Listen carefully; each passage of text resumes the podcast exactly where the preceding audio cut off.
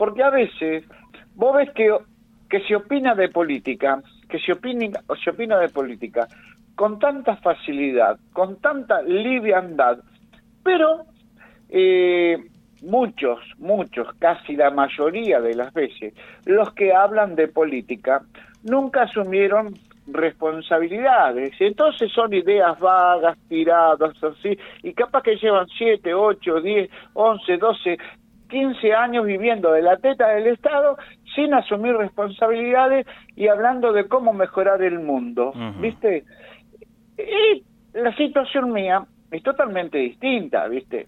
Yo no me tengo que, que ocupar, porque soy la cabeza visible, el mayor responsable del funcionamiento de la Asociación Mutual de Empleados Municipales, que en su totalidad, en su totalidad tiene 93 empleados. Entonces, en esta situación, que para qué voy a decir cuál es la situación de nuestro país, eh, más allá de que este fin de semana largo hayan estado repletos todos los lugares de, turismo, que me parece muy bien.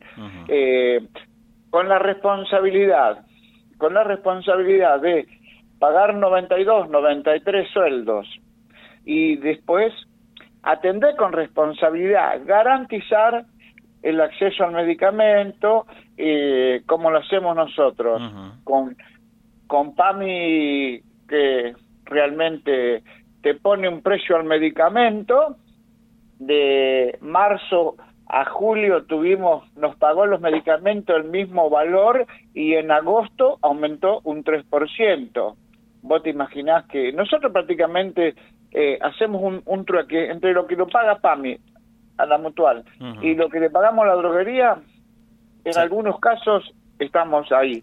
A veces un poquitín por arriba, un poquitín por abajo, pero ahí estamos. Entonces, en esta situación, eh, hacer política. Además, eh, yo digo lo que pienso y eso, ese decir lo que pienso, mi historia como como como como peronista, nunca fui oficialista.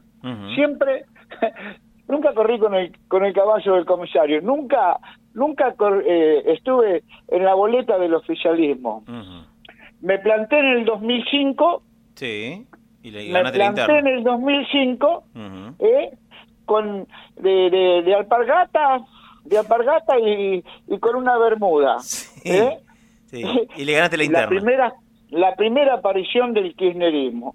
Y ganamos la interna ¿eh? y acompañamos a Chiche el, peronismo histórico tradicional como quieras llamarle. Después en el 2008 habían puesto la K eh, en la puerta del PJ, de la sede del PJ. Y bueno, el negro escudero, como vos decís, se plantó, dijo, eh, la sede del PJ es absolutamente para todos y no para una corriente interna. Se plantó, ganamos, ganamos la conducción del partido. Y nos bancamos cinco años, nos bancamos cinco años de eh, la mejor época del kirchnerismo acá en Tandil con el centro de estudio Néstor Kirchner ahí en la calle Sarmiento, donde parecía que estaba Tetaz con la maquinita, viste, repartiendo billetes, donde eh, estaba absolutamente todo el poder político. Y nos bancamos cinco años con el con el PJ. Después acompañamos en el 2011, 2013 el kirchnerismo necesitaba un sparring, necesitaba un sparring, fuimos a la interna, sacamos una cantidad importante de votos, ocho mil y pico, que nos permitió sacar la, la minoría. y, y, bueno, así transcurrió. Después el kirchnerismo no teníamos más espacio de nuestro pensamiento peronista. Sí. Y bueno, Frente Renovador, 2015 sacamos mayoría y minoría, en el 17 sacamos como eh, 17 puntos y bueno, después después de algunas historias decepcionantes con algunos con algunos próceres que llegaron a la política a Tandil, después de esos desengaños, bueno, eh, lo mejor que, que, la mejor decisión que tomé es de no participar, dedicarme, dedicarme con exclusividad a este trabajo que es mucho. Viene la pandemia, viene la pandemia y eh, nos generó un compromiso más importante que el que teníamos, porque fuimos la única institución en Tandil, fuimos la única institución en Tandil que se ocupó de ir a buscarles las recetas a nuestros abuelos, a nuestros adultos mayores, ir a buscarle la receta a la casa, no como ahora que ya están en sistema, y llevarle los medicamentos a la casa, y atender los consultorios y demás. Y bueno, eh, seguimos Seguimos con eso, mejorando. Raúl, me quedé con esto de, digamos, como que están como los candidatos, eran precandidatos hace un rato, ahora ya pasó el paso y los candidatos están como con, con otros objetivos. En realidad también eh, uno se pregunta si tienen propuestas, porque por ahí no sé si te pasa igual, que ha escuchado pocas propuestas. Eh, ¿Cómo ves a los que pasaron el filtro de las PASO? Eh, ¿Los ves preparados? ¿Los ves en carrera? ¿Los ves comprometidos con la ciudad? ¿Cómo los ves vos? Mira, yo te digo, tengo tengo una, una gran preocupación, una gran preocupación por la situación en general, ¿no? Por la situación en general. El principal problema de la Argentina es un problema moral. Es un problema moral. Después viene el tema de la inflación, el tema de la, de la desocupación, el tema de la, el tema de la pobreza, el tema de la pobreza, de la democracia para acá, eh, somos una fábrica de pobres, no hay no digo, no, es, es mucha tristeza ver que los países alrededor nuestro tienen un 5% de inflación anual, anual, y nosotros eso lo tenemos por mes, da mucha tristeza, da mucha tristeza.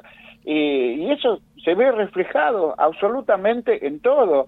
Somos un país donde el nivel de educación es pobrísimo y cada vez tiene más decadencia. Hoy, lamentablemente, lamentablemente, para garantizarle la educación a tus hijos, tenés que ir a una escuela privada.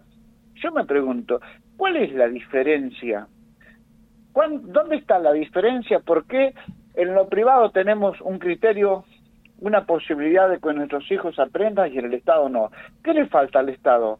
¿Recursos? Los tiene que tener, los tiene que dedicar a una, a una, a una a un compromiso como es la educación, como es la salud, como es la seguridad. ¿Qué? ¿Le falta? No, le falta compromiso, le falta, le falta eh, querer hacer las cosas bien, le falta querer que seamos un país serio, un país con educación como la base del sustento y del desarrollo. ¿Cómo? Lo único que se nos ocurre es regalar, regalar, regalar, regalar. Cuando Corno alguien va a tener una idea de generar trabajo. No hay mm. nada más digno que el trabajo. Con el trabajo vos te desarrollás de manera independiente y tenés y sos libre de pensar. No tenés ninguna coacción de que te den un plan y te digan te doy el plan, pero tenés que ir a una marcha. Mm. Y en el orden local, en el orden local realmente eh, está también está también el oficialismo gobernando, está tan bien el oficialismo gobernando que en, en las listas opositoras no escuchás una propuesta para Tandil. Algunos que pertenecen al oficialismo que hoy gobierna la provincia y la nación son transmisores de los proyectos de la provincia y de la nación. Y en el orden local, nada. En el orden local, nada. Bueno, entonces, Lungui va a ganar, eh, gana como gana, con mucha facilidad porque la gente apoya la gestión. Va a volver a ganar, va a volver a ganar Lungi, ¿sí, va a, gana Sivalieri para vos, las generales de noviembre. Pero y si está todo bien, o vos, a ver si vos tenés en la oposición, vos estás en la radio más AM más importante de Tandil. Tenés la, la, posibilidad de estar en contacto, escuchar, transmitir, entrevistar a todas las listas de los candidatos locales. Decime qué propuestas importantes tienen para modificar eh, situaciones en el orden local.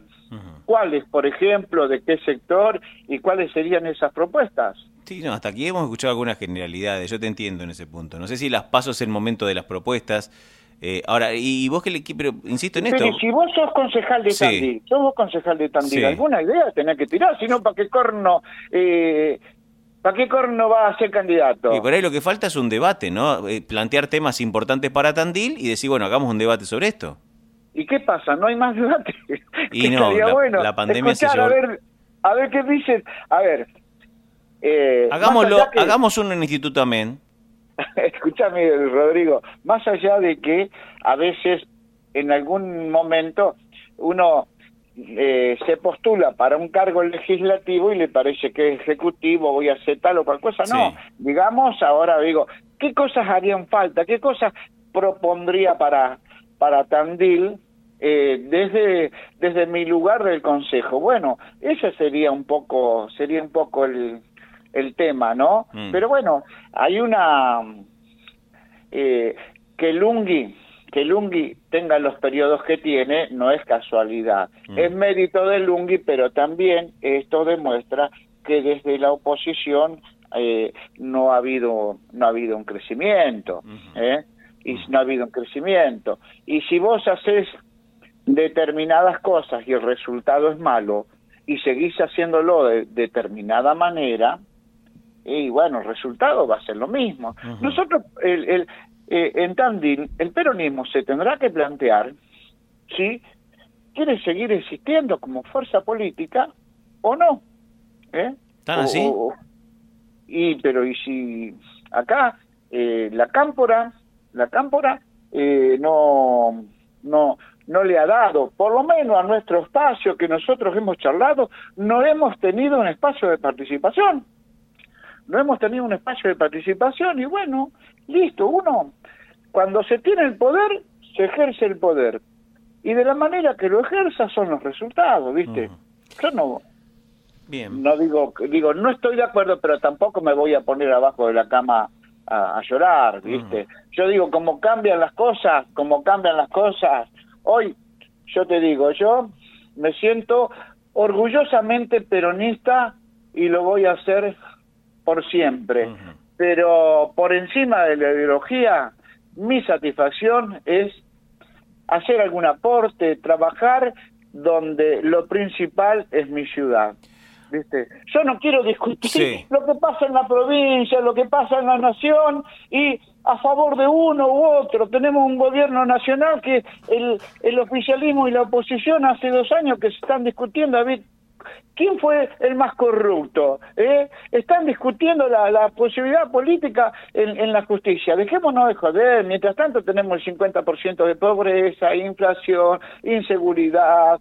Le damos la maquinita y discutimos a ver quién fue más o menos corrupto. Dejémonos de joder. Yo en eso no quiero entrar. Yo quiero contarme con los vecinos de Tandil, donde tenemos el 90% de coincidencia, y no cargar sobre mis espaldas la defensa de alguien que eh, está, está discutiendo su libertad en la justicia, ¿viste? Entonces, la cosa me parece que pasa por ahí. Raúl, te mandamos un abrazo grande. Como siempre está bueno charlar con vos porque sos un tipo que eh, no se guarda nada y como tampoco tenés compromiso con nadie, eso también te da la libertad de opinar eh, lo que se te canta. Así que siempre es un gusto charlar con vos. ¿eh? Estamos en contacto. Por supuesto, y te digo que estamos, estamos en el lanzamiento de las nuevas carreras, de las nuevas propuestas educativas para el año para el año 20, 2022. Sí.